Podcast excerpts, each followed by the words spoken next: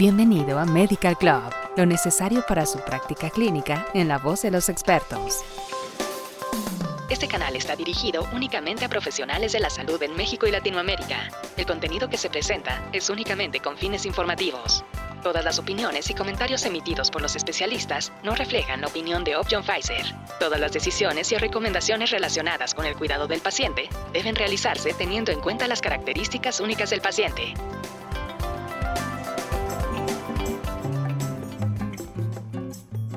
Bienvenido a este nuevo capítulo de Medical Club.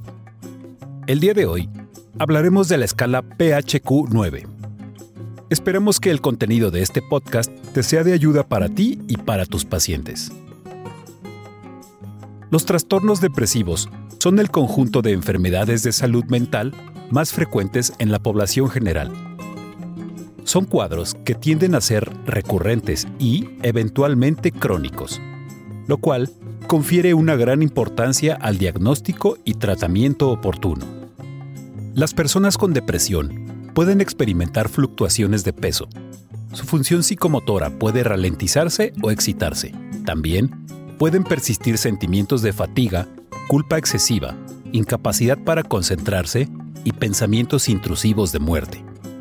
Para cumplir con los criterios de diagnóstico del trastorno depresivo mayor, Cinco o más de estos síntomas deben estar presentes de manera ininterrumpida durante dos semanas. De acuerdo con la Asociación Americana de Psicología, el cuestionario de salud personal de nueve preguntas, denominado comúnmente PHQ-9, es la herramienta de detección de depresión más eficaz para el entorno de atención primaria fue desarrollada para abordar los criterios de diagnóstico del Manual Diagnóstico y Estadístico de los Trastornos Mentales y recopila los datos pertinentes para identificar el riesgo, el diagnóstico y el tratamiento de los trastornos depresivos. La escala PHQ-9 no solo permite realizar la pesquisa de pacientes con trastornos depresivos mediante una encuesta de autoevaluación. Además, define la severidad de dicho cuadro y el seguimiento del tratamiento. Se realiza en un tiempo aproximado de 2 a 5 minutos y ha demostrado una sensibilidad del 61% y una especificidad del 94% para los trastornos del estado de ánimo en adultos, así como una sensibilidad del 89.5% y una especificidad del 77.5% en los adolescentes. El PHQ-9 consta de nueve items que evalúan la presencia de síntomas depresivos en las últimas dos semanas. Cada item tiene un índice de severidad correspondiente a 0 equivale a nunca, 1 a algunos días, 2 a más de la mitad de los días y 3 a casi todos los días. De los puntajes obtenidos en la escala se obtiene la siguiente clasificación de trastornos depresivos. La presencia de 5 o más de los 9 síntomas depresivos con un índice de severidad de más de la mitad de los días y que uno de los síntomas sea ánimo depresivo o anedonia indica síndrome depresivo mayor.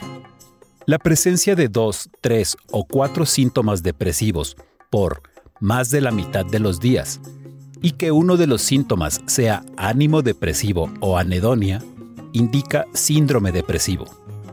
Asimismo, la presencia de al menos uno o dos de los síntomas depresivos, pero sin alcanzar a completar los criterios anteriores, advierte la presencia de síntomas depresivos positivos. Por último, si no se presenta ningún criterio diagnóstico más de la mitad de los días, es un indicador de no presentar síntomas depresivos.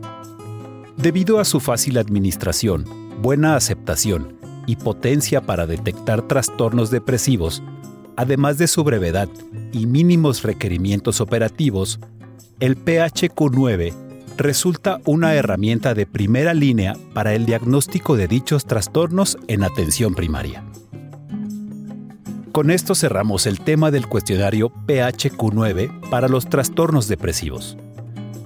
Muchas gracias por habernos acompañado y esperamos que nos escuches en nuestro siguiente podcast informativo. Hasta pronto y no olvides compartir y suscribirte a nuestro canal.